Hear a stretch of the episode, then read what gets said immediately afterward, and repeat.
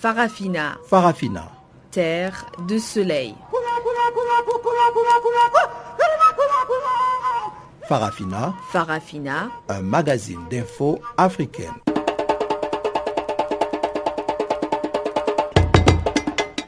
Présentation Pamela Kumba. Bonjour à tous et merci de nous rejoindre sur les ondes de Channel Africa pour suivre Farafina. Tumelo Mokwena assure la mise en onde de ce magazine des informations dont voici les titres. Commémoration sans faste ce jeudi du cinquième anniversaire de la révolution tunisienne. L'Algérie annonce une décision de l'Union européenne en faveur de l'autonomisation du Sahara occidental. Et les Rwandais s'apprêtent à voter vendredi le référendum permettant au président Paul Kagame de se représenter. Voilà donc pour les titres. On en parle en détail tout de suite après ce bulletin des informations que va nous présenter Guillaume Cabissoso.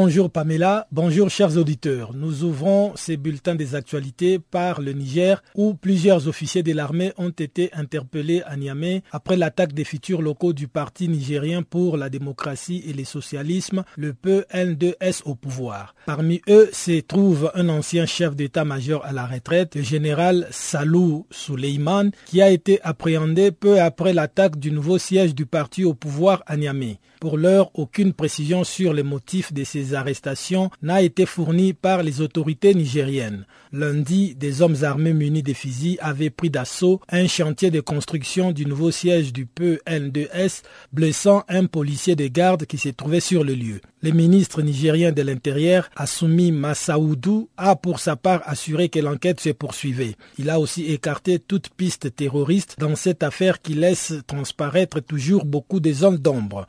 Incidents interviennent alors que le Niger s'approche tout doucement du premier tour de l'élection présidentielle couplé à des législatives prévues le 21 février 2016. Le ministre de la Justice libanais Asraf Rifi a rejeté mercredi la demande d'extradition de Hannibal Kadhafi, placé en détention au Liban après avoir été brièvement enlevé la semaine dernière par un groupe armé. Selon l'agence de presse nationale du Liban, les autorités syriennes avaient demandé plus tôt dans la journée à ce que Hannibal Kadhafi, fils de feu président libyen Muammar Kadhafi, soit officiellement extradé, évoquant le fait qu'il s'est vu accorder le statut de réfugié politique en Syrie. Dans un communiqué, le ministre Asraf Rifi a déclaré que la demande syrienne n'a pas tenu compte du fait que Hannibal Kadhafi est un criminel qui doit être jugé ou entendu par les services de police. Par conséquent, la demande d'extradition viole l'accord judiciaire conclu en 1951 par le Liban et la Syrie. Monsieur Rifi a insisté sur le fait que Hannibal Kadhafi doit encore être interrogé par les autorités judiciaires libanaises, seules habilitées à prendre la décision appropriée concernant les circonstances de l'enquête. Hannibal Kadhafi, cinquième fils de l'ex-guide libyen, a été inculpé par les autorités libanaises qui les soupçonnent de détenir des informations sur la disparition en 1978 d'un dirigeant chiite libanais.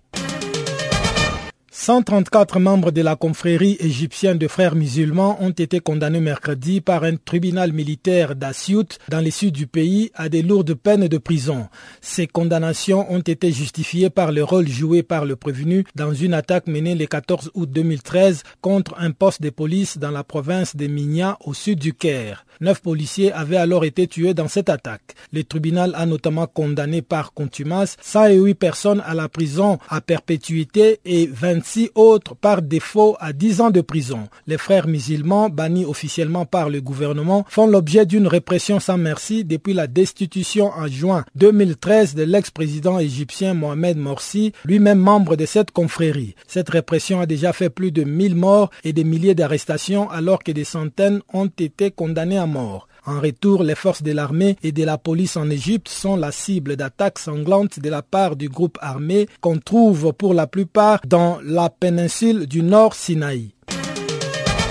Les services de sécurité et de renseignement du Soudan ont suspendu mercredi la publication du quotidien El Tayar pour une période indéfinie. Selon son rédacteur en chef, Osman Migani, un jour après la confiscation de l'édition d'El Tayar du mardi publié à Khartoum, un agent de la NISS a informé les quotidiens par téléphone qu'il a été suspendu jusqu'à nouvel ordre sans qu'aucune raison soit donnée pour justifier cette suspension. Au quotidien El Tayar, on croit savoir que cette décision du gouvernement soudanais fait suite aux critiques formulées par le quotidien vis-à-vis de la proposition du ministre des Finances d'élever les subventions sur le blé, la farine, le carburant et l'électricité l'année prochaine. Dans son discours au caucus parlementaire du parti au pouvoir lundi, El Bachar avait dénoncé les attaques de la presse contre les ministres des Finances, accusant la presse soudanaise de conspirer contre son gouvernement. Il a même déclaré qu'il se chargera lui-même de gérer des médias à l'avenir.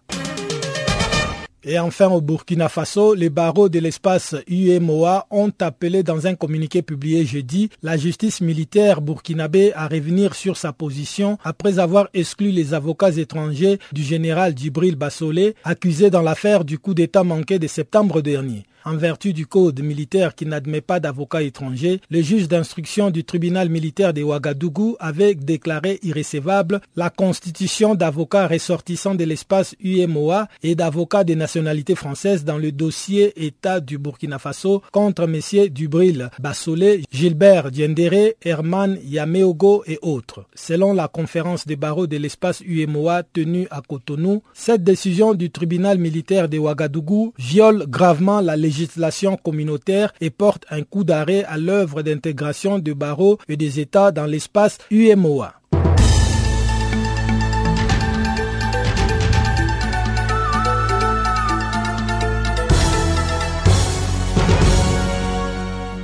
Rebonjour à tous. Les Rwandais sont appelés aux urnes ce vendredi pour un référendum entérinant une réforme de la Constitution. Pour beaucoup d'observateurs, il ne fait l'ombre d'aucun doute que le oui l'emportera afin de permettre au président Paul Kagame de briguer un énième mandat en 2017. Un avis que partage malgré lui le président du mouvement national Inkubiri. L'opposant rwandais en exil, Jeune Ndaayo, répond ici au micro de Guillaume Kabissoso. Le mouvement national Inkubiri, comme euh, il l'a toujours euh, dit dans plusieurs communiqués, ce vote, euh, ce référendum est une mascarade, soi-disant démocratique, parce que ils ont avancé que près de 6 millions de personnes ont demandé à ce que la constitution soit amendée pour permettre à M. Kagame d'enfiler pour un troisième mandat qui est, selon la constitution de 2003, anticonstitutionnel parce que en ce qui concerne le, les mandats présidentiels, la Constitution stipulait bien que le président ne pouvait pas aller au-delà de deux mandats. Et euh, à part euh, le, cette euh, limitation de mandat, comme on le sait, euh, M. Kagame tient le pays d'une main de fer depuis 1994, même si après la victoire du FPR en juillet 94, il était vice-président, mais tout le monde sait que c'est lui qui tirait les ficelles, c'est lui qui tient les rênes du pouvoir en tant que le chef des armées. Et donc, tout au long de ces 21 ans, il a fait le pluie et le beau temps. Et je rappelle que M. Kagame est comptable de plusieurs massacres et même les rapports des Nations Unies, notamment le rapport mapping de 2010, d'octobre 2010, a bien dit que M. Kagame était comptable d'actes de génocide qui ont été commis en République démocratique du Congo sur les réfugiés Hutus. Pour vous, le référendum de demain va amener au vote de cette, de cette nouvelle constitution qui va encore prolonger le mandat du président Kagame. Oui, c'est ce qu'ils veulent en fait. Parce que si vous comptez euh, le, le, les deux mandats euh, officiels que Kagame a exercés en tant que président de la République, il va y avoir une période de transition parce que euh, même, si le même si le référendum, et il n'y a pas de doute là-dessus, euh, la population va, va voter contre son gré. Euh, et donc, il y aura une transition de 7 ans. Et puis, c'est à partir de, du terme de, de sept prochaines années que M. Kagame aura aussi la possibilité de se présenter pour, euh, encore une fois, deux mandats consécutifs de, de cinq ans. Donc, euh, si vous comptez bien, euh, M. Kagame, il compte rester au sommet de l'État jusqu'en 2034 avec euh, la libération de David Kabouye qui a été accusé de l'atteinte à la sûreté nationale, à la surprise générale, a été relaxé. Est-ce que cette relaxe n'est pas un signe que le pouvoir est en train de lâcher du lest? Le cas du capitaine David bon, est symptomatique du système judiciaire rwandais parce que moi je m'imagine mal comment on puisse dire que un capitaine de l'armée ne, peut pas avoir euh, un permis de port d'armes d'un pistolet, sachant que euh, aussi euh, tous les chefs militaires du FR, euh, ils ont des armes et même euh, les gens, les, les, pontes du FR, euh, même ceux qui ne sont pas militaires, ont des armes.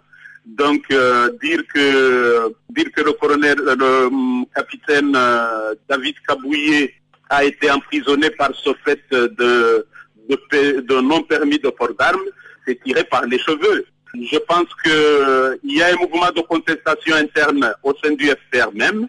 Et donc, euh, le président Kagame essaye euh, de, taper sur tout ce qui bouge et qui peut l'empêcher justement d'aller au bout de ses desseins, de rester au pouvoir éternellement. Euh, je rappelle aussi que c'est pas que le capitaine David Kabouye, il y a d'autres militaires de haut rang de l'armée patriotique rwandaise qui ont été incarcérés.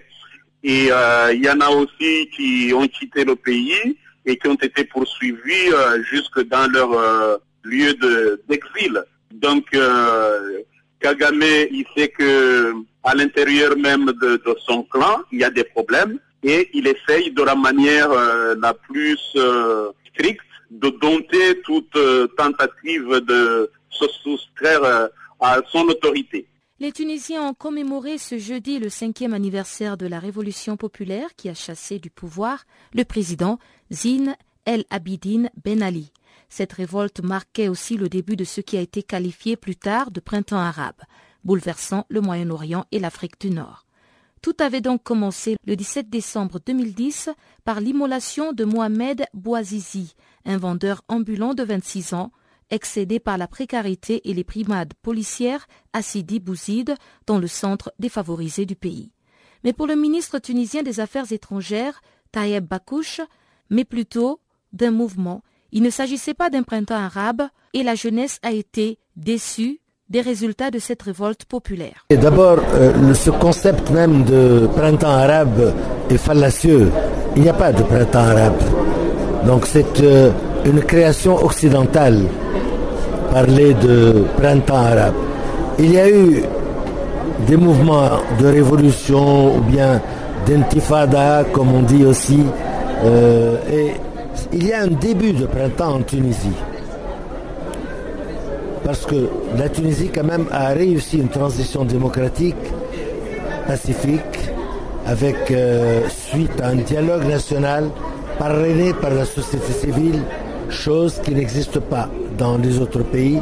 C'est une particularité tunisienne. Et que la Tunisie n'a pas du tout l'intention de, la, de vendre cela ou de le transposer ailleurs.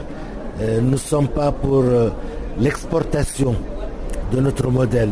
Nous sommes pour l'effort de faire réussir notre modèle.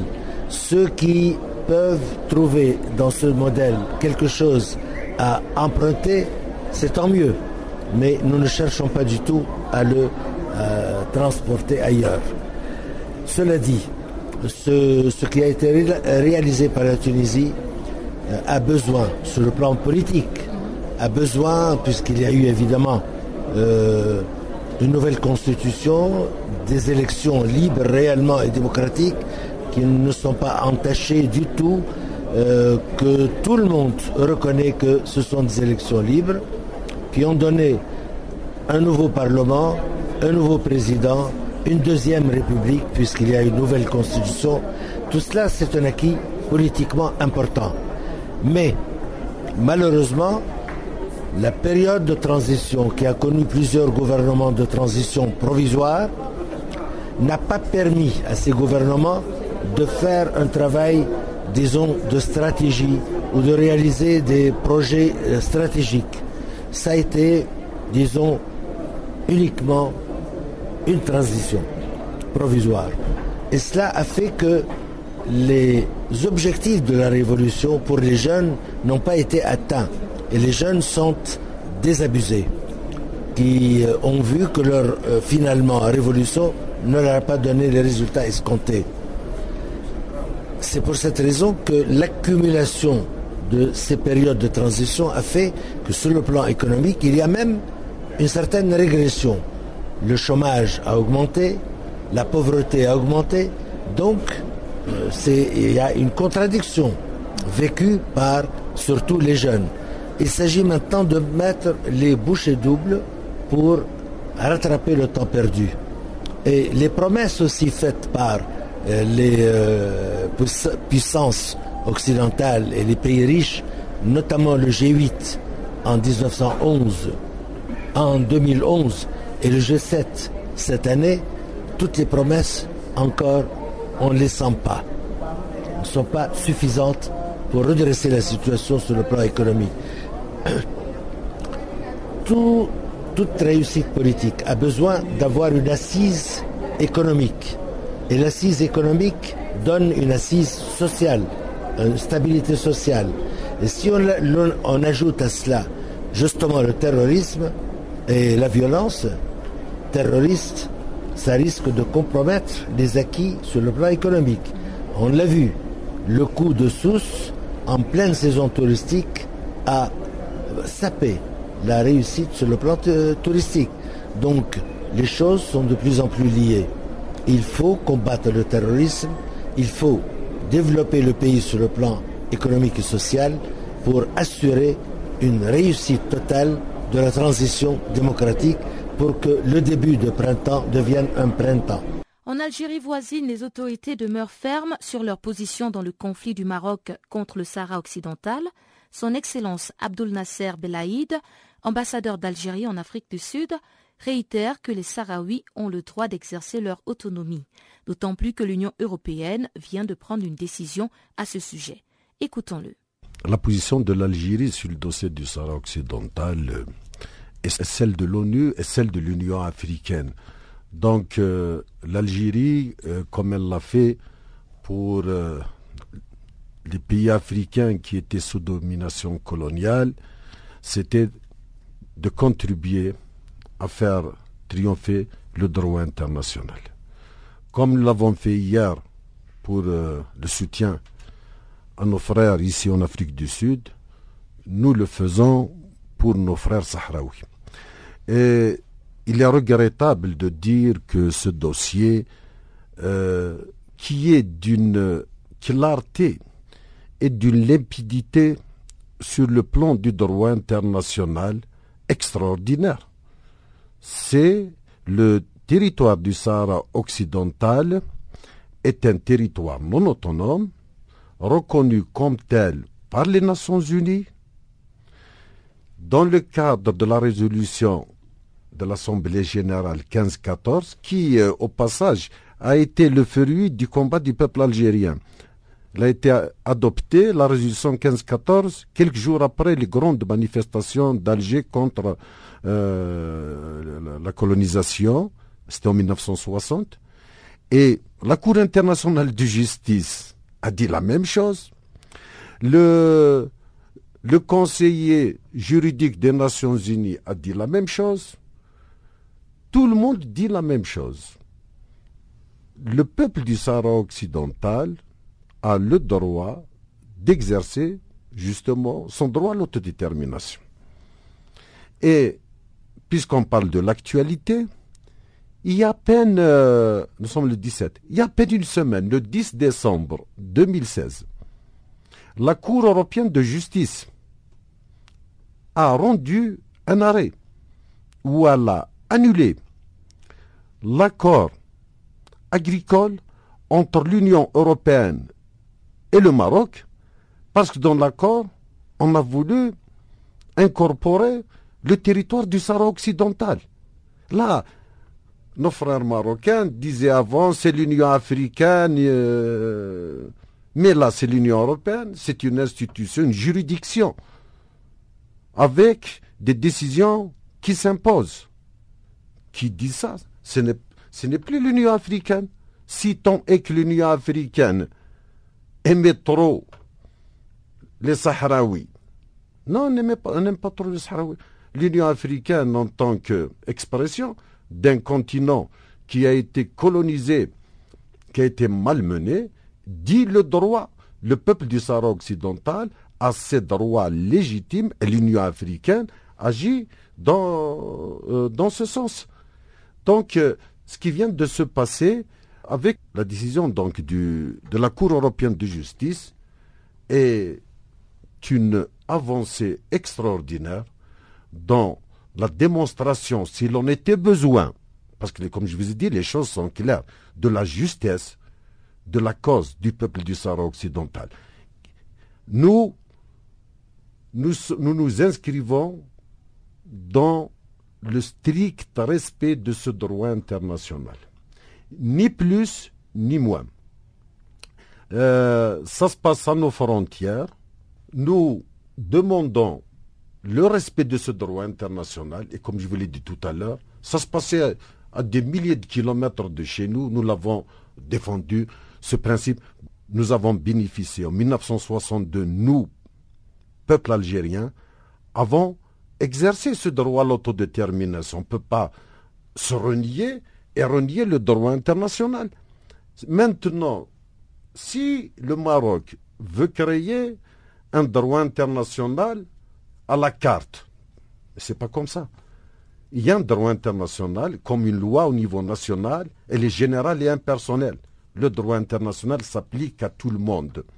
Et notre souhait, c'est que, une fois pour toutes, ce peuple qui vit dans la dernière colonie en Afrique puisse être respecté, puisse exprimer sa volonté. Même le Maghreb va en bénéficier il faut qu'on transcende par la voie du droit, de la sagesse et de la raison. Nous ne sommes plus à l'époque, à la période de la conférence de Berlin qui avait dépecé, partagé l'Afrique comme un gâteau. Nous sommes en 2015. Dans quelques jours, on va entrer en 2016.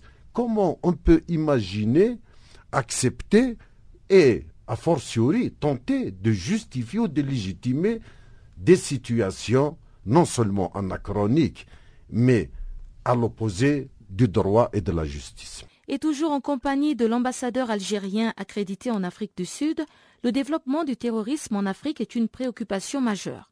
Son Excellence Abdul Nasser Belaïd revient sur les efforts de l'Algérie pour lutter contre la menace terroriste sur le continent et au Moyen-Orient. Vous savez, mon pays a vécu dans sa chair. Et à l'époque, ce n'était pas la mode de combattre euh, le terrorisme dans des efforts solidaires.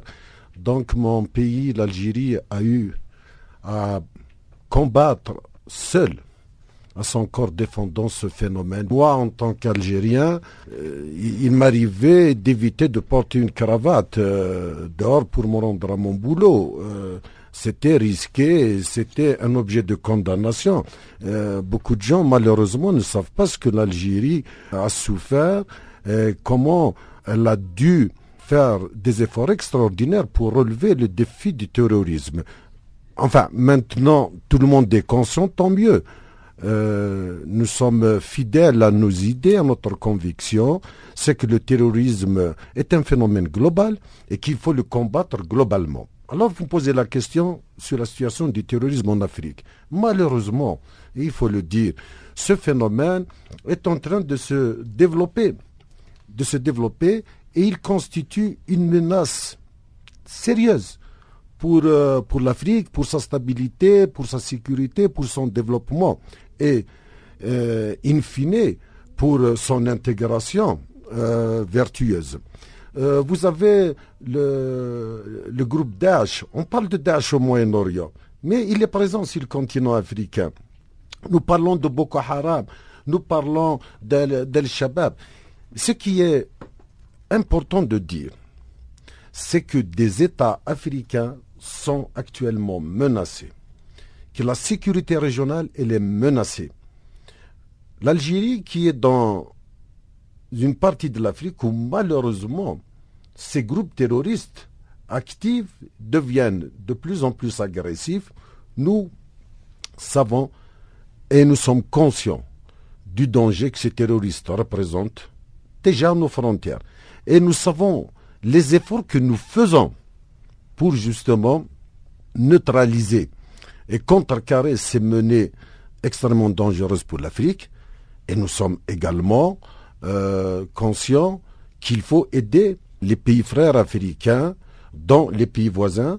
est ce que nous, nous faisons, notamment au niveau euh, politique, pour régler tous les problèmes qui se posent dans notre environnement et éviter que ces problèmes ne deviennent un terreau pour le développement euh, du terrorisme. Alors, en tant qu'Algérie, nous avons combattu euh, résolument le terrorisme parce que nous avons vu quelle catastrophe il représente. Oui, nous avons de l'expérience et les plus hautes autorités algériennes, le gouvernement algérien, et je vais la répéter ici, nous avons une expérience reconnue de tout le monde.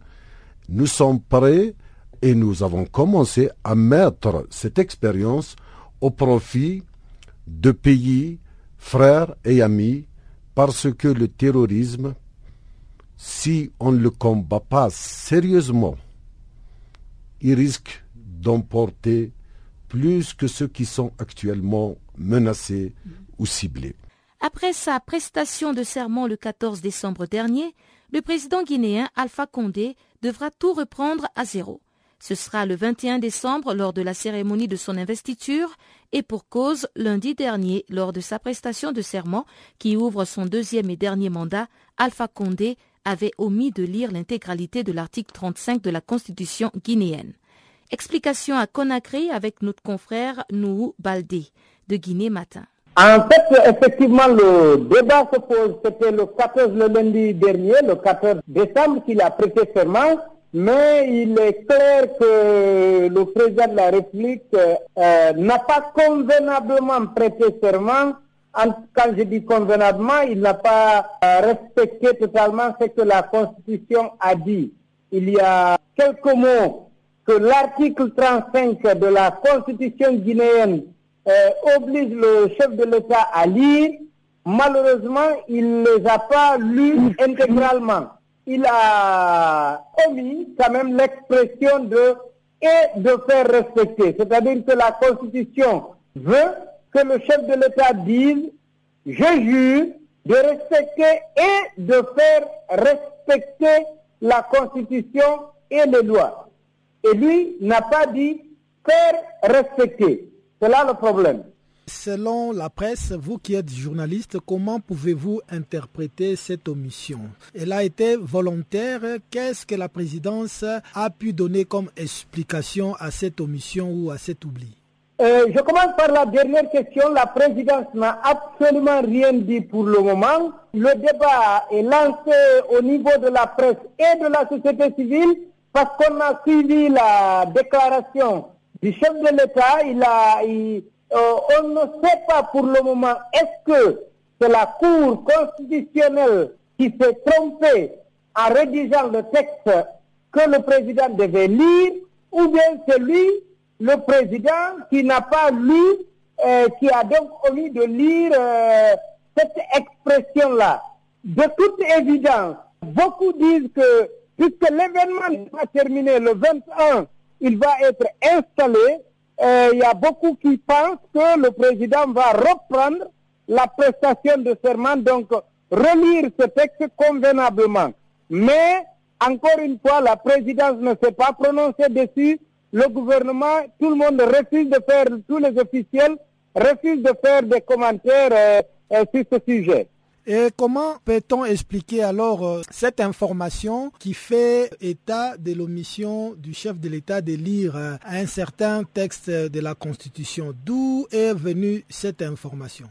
L'information est un constat en fait, c'est-à-dire qu'on a réécouté le discours, on a revu les vidéos qui sont déjà, que nous-mêmes, Guinée Matin, on a publiées sur euh, YouTube et qu'on a repris on, sent à lire le texte, je vous ai tout à l'heure euh, rappelé les mots qui sont indiqués, c'est la Constitution qui écrit, il devait dire moi, Alpha Condé, président de la République élu conformément aux lois, je jure devant le peuple de Guinée et sur mon honneur de respecter et de faire respecter scrupuleusement les dispositions de la Constitution des lois et des décisions de justice. Donc, il n'a pas dit et de faire respecter il s'est limité, je jure, de respecter. Alors que la Constitution impose qu'il dise et de faire respecter. Au-delà des constats qu'on a eus, il faut avouer qu'il y a des rumeurs, des gens qui étaient dans la salle, parce qu'on a confiné les médias privés euh, dans une salle, on n'a pas eu accès à la salle euh, où la prestation de serment se faisait. Donc il y a des rumeurs, des gens qui ont participé, qui nous disent que quand la Cour suprême s'est retrouvée avec le chef de l'État, qu'on lui a dit, Monsieur le Président, vous avez omis une expression, vous devriez euh, reprendre euh, et dire et de faire respecter. Et donc, entre là-bas, euh, selon les rumeurs, ils, se sont entendus que ça va être repris le 21. Et du côté de la Cour constitutionnelle, rien ne filtre par rapport à cette omission. Absolument, aucun ne veut faire aucun commentaire. Je dois préciser qu'en Guinée, on est victime de l'inapplication d'une loi d'accès à l'information publique. Il y a une loi qui nous permet normalement euh, d'avoir les informations publiques, mais très souvent on est victime de ça. Il y a un refus de communication de la part des autorités, que ce soit la présidence, le gouvernement, les autres institutions républicaines, y compris la Cour constitutionnelle. Donc, euh, très souvent, on a besoin d'infos qu'on ne nous donne pas. Les gens ne communiquent que quand ça les arrange. C'est donc maintenant le micro à Chanceline Louraquois pour le bulletin des informations économiques du jour.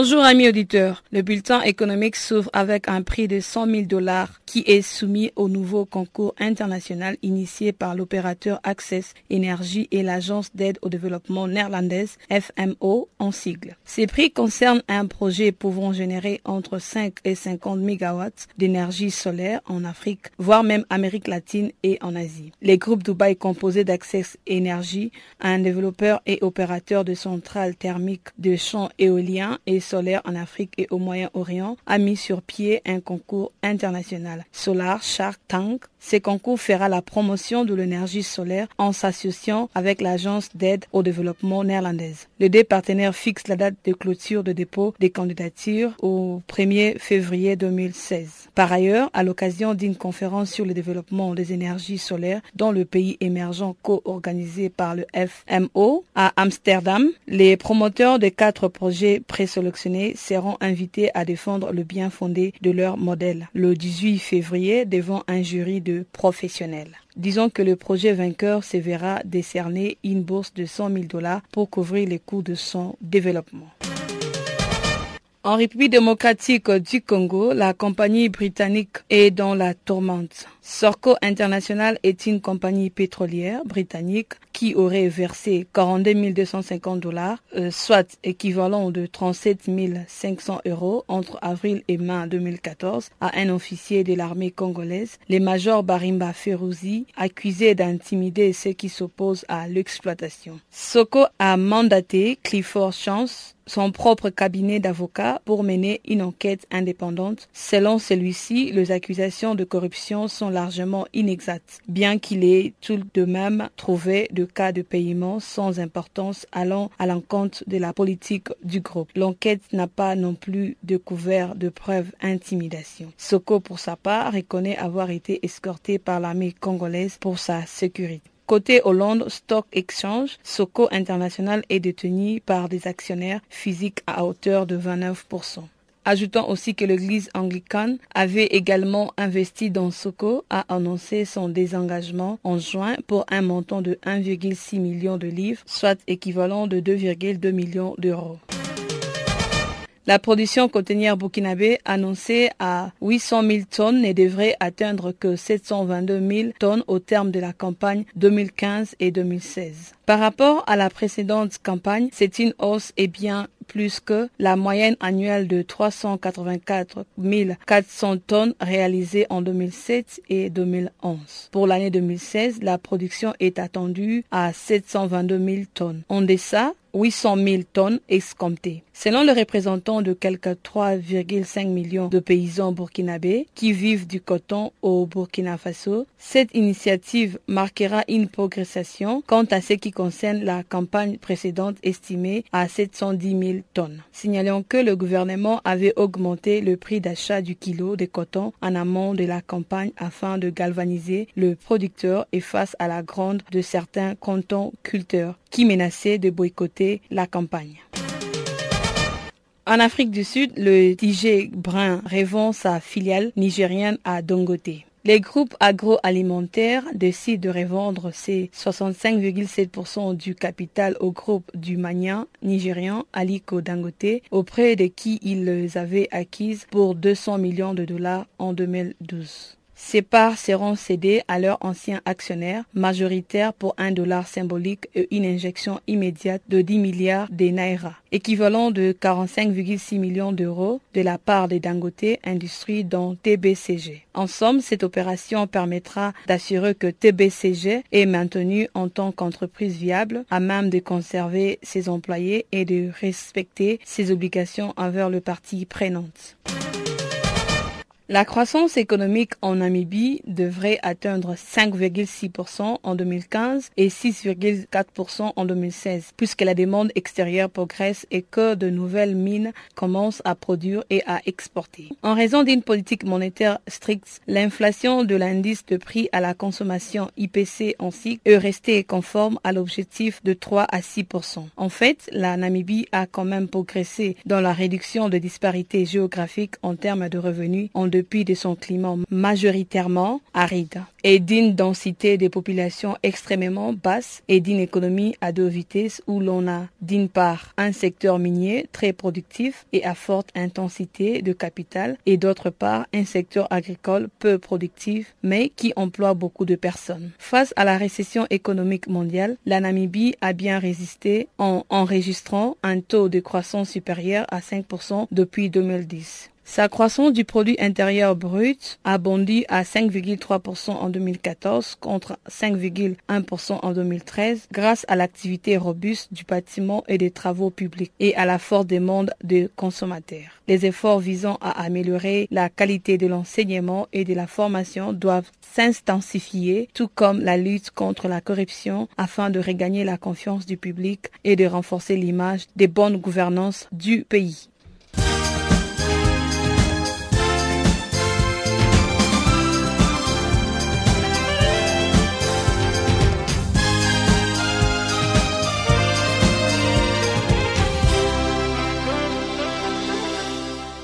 Et puis au Niger voisin, depuis mercredi, des informations circulent sur une vague d'arrestations dans les rangs des officiers de l'armée.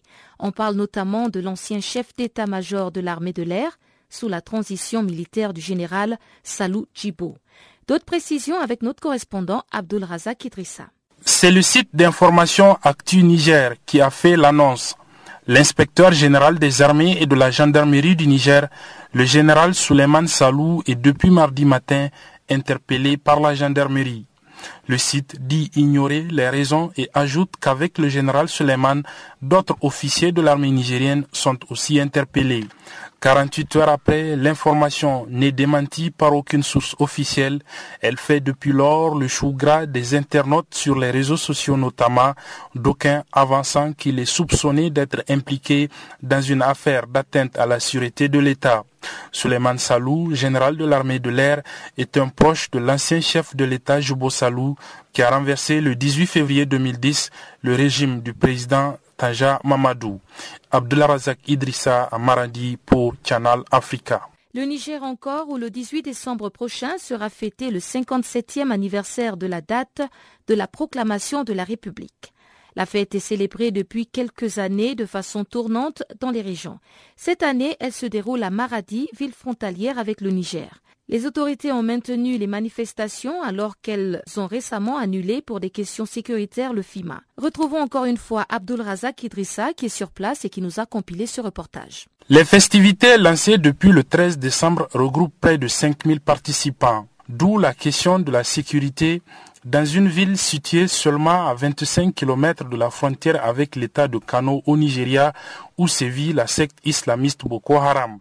Les habitants et les participants ne semblent pourtant pas être inquiets. Depuis même l'avènement de Boko Haram, plus de six ans de cela, jamais il n'y a eu aucun euh, tentative ou bien il n'y a aucun euh, acte suspect dans cette ville de maladie. Donc, moi, de mon point de vue, il n'y a pas un problème sécuritaire. Seulement, ce sont les autorités qui veulent perdre ça comme il y a un problème sécuritaire il embête un peu les gens.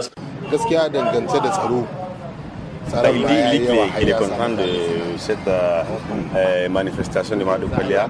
Il dit et par rapport à la sécurité, ils sont, euh, ils sont contents. Il y a tellement de sécurité à tel point qu'ils en sont même inquiets vu le déploiement des forces de l'ordre sur les différents endroits qui vont abriter les différentes manifestations et les différentes fouilles qui sont opérés. Les, les, agents de sécurité passent la nuit, ils sont là jour et nuit depuis plusieurs jours pour euh, veiller à ce que toute personne suspecte euh, soit repérée et éventuellement arrêtée. Je pense qu'il n'y a pas beaucoup d'inquiétude.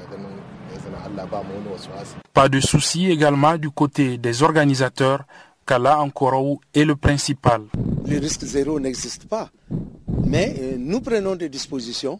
Nous savons que cette région n'a pas été n'a pas vécu eh, des attaques de Boko Haram. Et nous continuons à espérer que la région de Maradi continuera à être préservée des, attaques de la secte Boko Haram.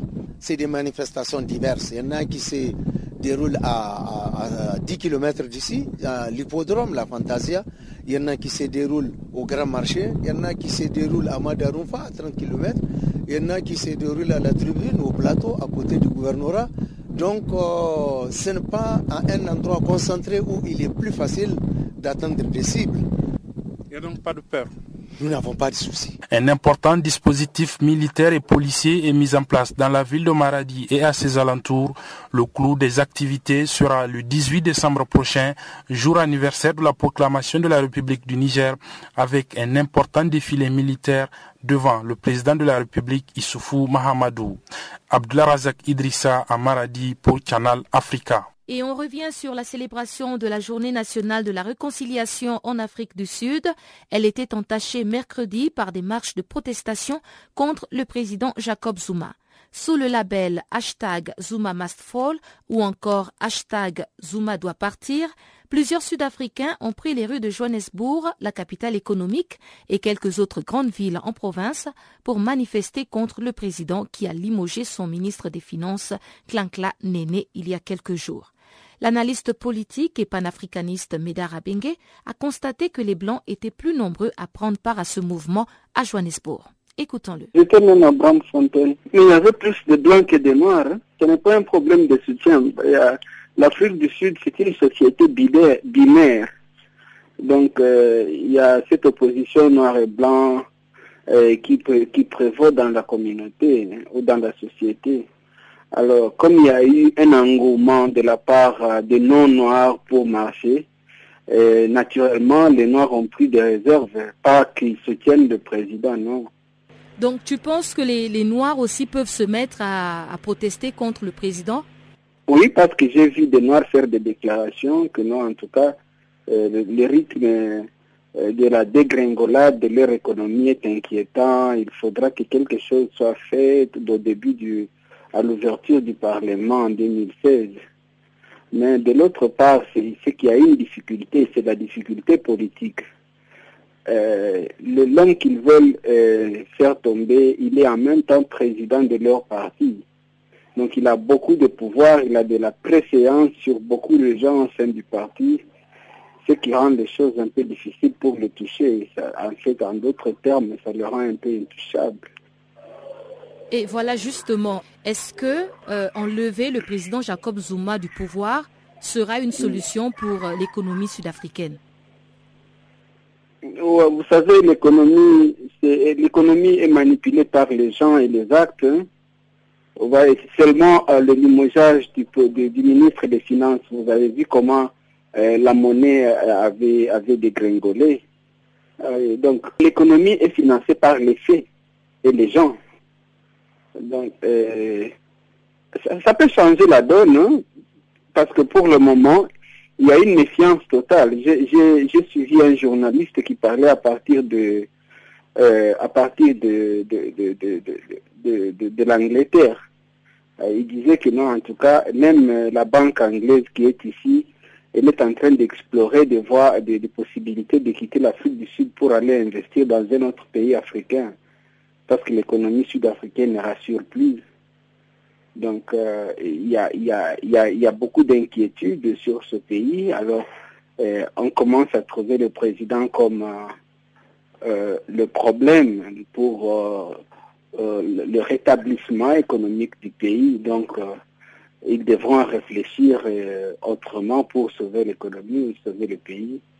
Et s'il fallait que le président Jacob Zuma soit enlevé du pouvoir, est-ce que euh, y a une autre personne euh, qui peut réellement prendre les rênes de ce pays quand on sait que l'ANC est actuellement euh, divisée Bon, en fait, ce sont ces divisions-là qui, qui, profitent au président en exercice ou au président au pouvoir. son vice-président, c'est un homme très intégré, euh, dans le domaine d'affaires. C'est quelqu'un qui a fait beaucoup de progrès dans le domaine financier. Donc, euh, c'est quelqu'un, c'est un potentiel euh, élément de, de, stabilité économique si jamais c'est lui qui passerait à la tête du pays. Parce que les investisseurs lui font confiance, parce qu'il connaît comment les rouages économiques au niveau régional, au niveau panafricain et même au niveau mondial. Il est bien connu, bien intégré, bien, bien versé dans les institutions de Bretton Woods. Donc, euh, c'est quand même un profil euh, qui vaut son pesant d'or. Mais du côté de la race blanche, bon, comme vous l'avez si bien souligné, c'est une majorité de blancs qui étaient dans les rues en train de réclamer le départ du président. Mais est-ce que mm. vous pensez qu'aujourd'hui, l'Afrique du Sud est prête à avoir encore une fois un homme blanc à la tête du pays? Oui, bon, en fait, euh, les sur ce, les avis sont partagés. Il y a, il y a les Noirs qui, qui en ont ras-le-bol, hein, qui, qui ne veulent plus que ça continue, que qu'on puisse changer de, euh, de, de, tête ou changer de race à la tête du pays mais la majorité a encore les blessures euh, euh, de l'apartheid ou les cicatrices de l'apartheid. Donc il y a très peu de Sud-Africains noirs qui sont prêts à accueillir à la tête du pays un non-noir ou un blanc. Et voilà, sans plus tarder, on retrouve Chanceline Louraquois qui nous présente le bulletin des sports.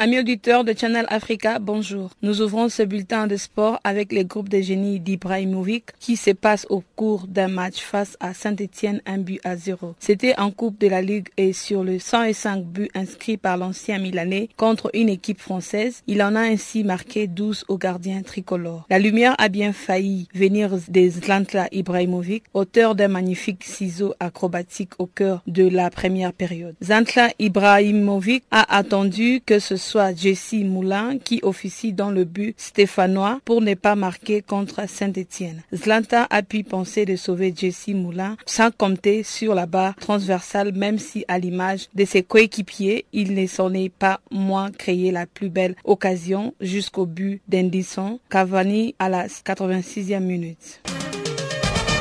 Les joueurs de Paris Saint-Germain ont souffert pour venir à bout de l'AS un but à zéro mercredi au parc et valider du même coup leur qualification pour le quart de finale de la Coupe de la Ligue, affirmant que c'est une compétition que Laurent Blanc n'entend pas sacrifier au même titre que la Coupe de France, même si Paris vise forcément plus haut pendant cette saison. En fait, une victoire dans la douleur que Laurent Blanc tenait à relativiser au regard du contexte. Le PSG a longtemps chercher la faille avant de dominer sur le tard d'une valeureuse équipe de Saint-Germain un but à zéro. Grâce à un but d'Edinson Cavani remplaçant au coup d'envoi en huitième de finale de la Coupe de la Ligue mercredi. En sport féminin, le premier forum femmes et sport en Afrique est prévu les 18 et 19 janvier à Alger. Cette annonce a été faite mardi auprès du comité olympique et sportif algérien avec la présence de plusieurs grandes figures du sport africain et mondial. À cet effet, plusieurs thèmes en relation avec la promotion de la pratique sportive dans le continent seront traités par les participants qui seront invités à proposer des mesures à même de permettre l'évolution et l'épanouissement de la femme sportive africaine.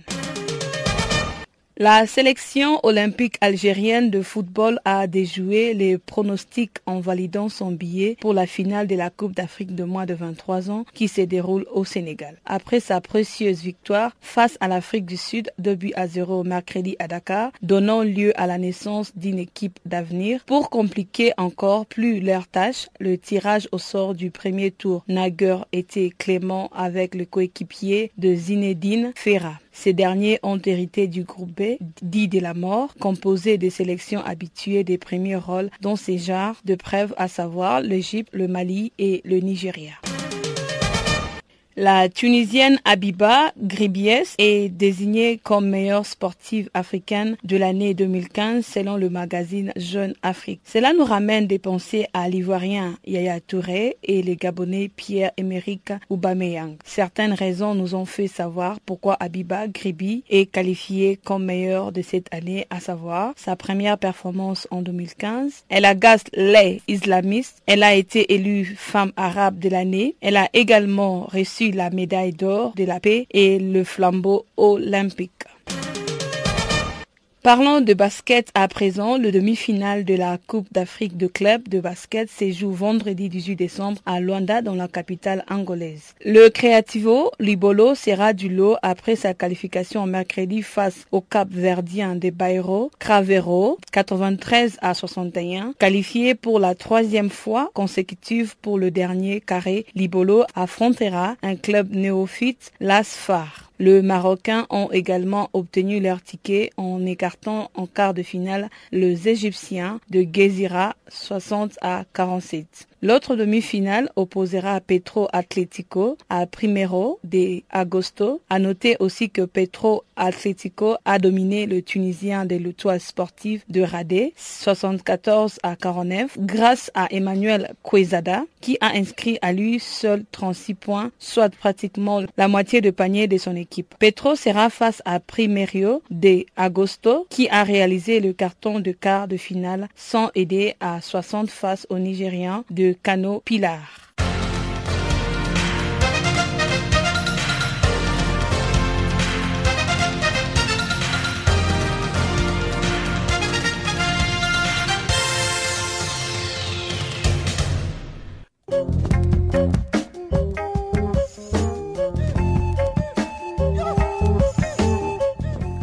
Chers auditeurs, nous sommes donc arrivés à la fin de ce magazine des actualités en français.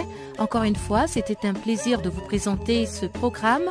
Merci d'avoir été des nôtres et bonne fin de soirée chez vous. Au revoir.